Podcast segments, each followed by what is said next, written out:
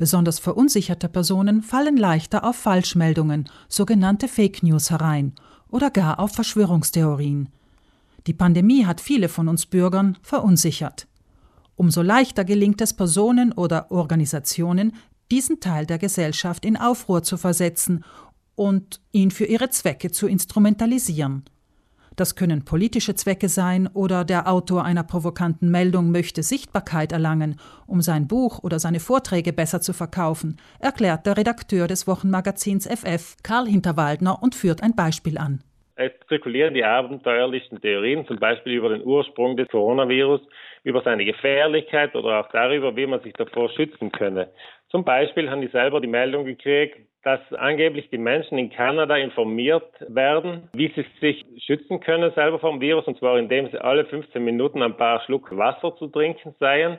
Und wenn man dann in der Früh probiert, 10 Sekunden die Luft ohne Probleme anzuhalten, dann sei man völlig gesund. Was natürlich totaler Schwachsinn ist, aber trotzdem haben das viele Menschen geglaubt. Also die erste Regel ist, den Hausverstand gebrauchen. Die Überlegungen, die ein kritischer Leser hinter Waldner zufolge anstellen könnte, sind etwa, warum sollte die kanadische Regierung eine Meldung in Deutsch verfassen, wenn ihre Landessprachen Englisch und Französisch sind? Aber vor allem, warum sind diese vermeintlichen Tipps nicht in den offiziellen Seiten der Behörden und den Artikeln renommierter Medien angeführt?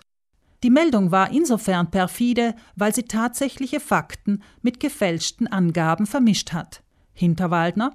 Das macht diese sogenannten Fake News natürlich besonders gefährlich, weil die meistens eine Kernwahrheit enthalten und viel Falsches. Und deswegen glauben viele Menschen dran. Aber da gilt es, dann in erster Linie mal herauszufinden, wer ist der Autor von solchen Meldungen? Wer hat mir das geschickt? Wenn der Autor nicht bekannt ist, kann der Empfänger der Meldung den Titel oder den Beginn der Meldung in eine Suchmaschine wie etwa Google oder Firefox eingeben. Dazu vielleicht den Begriff Fake oder falsch ergänzen. Für eine Meldung in italienischer Sprache lautet der Begriff Bufala. Oft findet der kritische Bürger sofort einen Hinweis zur Falschmeldung.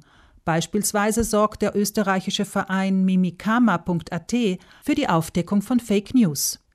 Wer die Meldung hingegen in einer unbekannten Webseite entdeckt, sieht am besten im Impressum nach, wer dahinter steckt, empfiehlt Hinterwaldner. Wird dann oft auf Seiten, die gar kein Impressum haben oder auf Seiten, wo ganz dubiose Personen sich tummeln. Dann muss man dran gehen, einen Quellencheck zu machen. Das heißt, wer seien diese Leute, die die Seite betreiben oder wer seien diese Leute, die diese Meldung behaupten? Ich kann also meist über eine Suchmaschine diese Personen oder diese Behauptung finden oder auch nur Personen, die im Zusammenhang mit einer Webseite genannt sind. So finde ich vielleicht heraus, dass diese Personen einer rechtsextremen Gruppierung angehören oder dass sich der genannte Wissenschaftler schon früher hat von einer Lobby instrumentalisieren lassen oder vielleicht der Autor eines Buches mit einer fragwürdigen These ist. Es ist weiters hilfreich, die Google-Suche auf die Kategorie News einzuschränken, denn dann erscheinen nur Nachrichten von tatsächlichen Medienhäusern. Die Kategorie News kann ich gleich unter dem Feld des Suchbegriffs anklicken.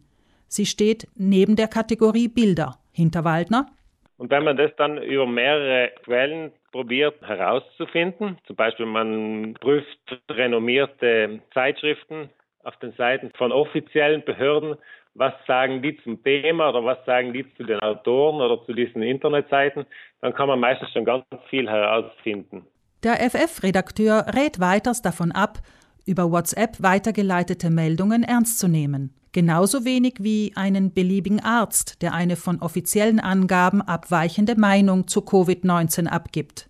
Was der Stand der Wissenschaft ist, sagen uns die renommierten Medien und die Behörden, zuallermeist in einer verständlichen Sprache.